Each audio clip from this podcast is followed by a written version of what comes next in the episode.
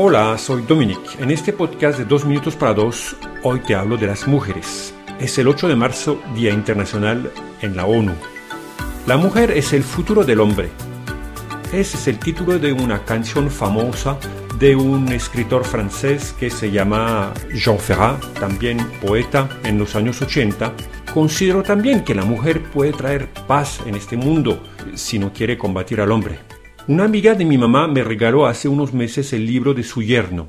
Él se llama Mark Elsen, es un psicólogo clínico belga, apasionado por los desafíos de la vida en sociedad. Fue alcalde de la ciudad donde vive mi madre y su amiga. Su libro habla de la mujer, de las discriminaciones, de la evolución hacia una liberación sexual y política y de todos los retos actuales. Su enfoque es también psicológico y él nos comenta, abro las comillas, cuál sea el ángulo por el cual se ve el rol de la mujer, o sea, lo histórico, el psicoanálisis, la antropología, tres conclusiones se destacan. Primero, la única fuerza física no basta para explicar y justificar la dominación del hombre sobre la mujer. Segundo, las sociedades patriarcales no siempre fueron predominantes en el mundo y en la historia. Tercero, la evolución económica, social y cultural de las organizaciones lograron imponer y mantener una imagen de la mujer con características inferiores al hombre.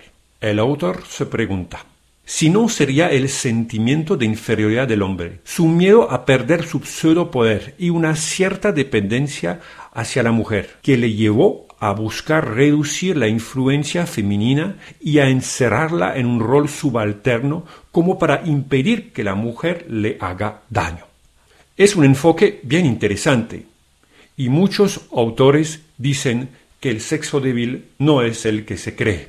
Como el autor, celebro los avances significativos sobre la igualdad de géneros. Sin embargo, los medios masivos y distintos tipos de movimientos políticos y de reivindicaciones de derechos minoritarios atizan la guerra de género, negando los rasgos positivos de lo femenino y de lo masculino. Creo que deberíamos enfocarnos a un nuevo equilibrio que se enfoca en las complementariedades para que cada uno pueda aportar su especificidad. ¿Y tú qué piensas de ese tema? ¿Cómo celebras el Día de la Mujer?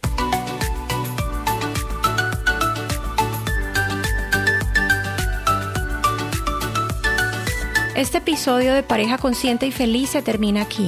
Es el momento para reflexionar y dar un nuevo paso para valorarte y amar a tu pareja. Gracias por compartir y suscribirte.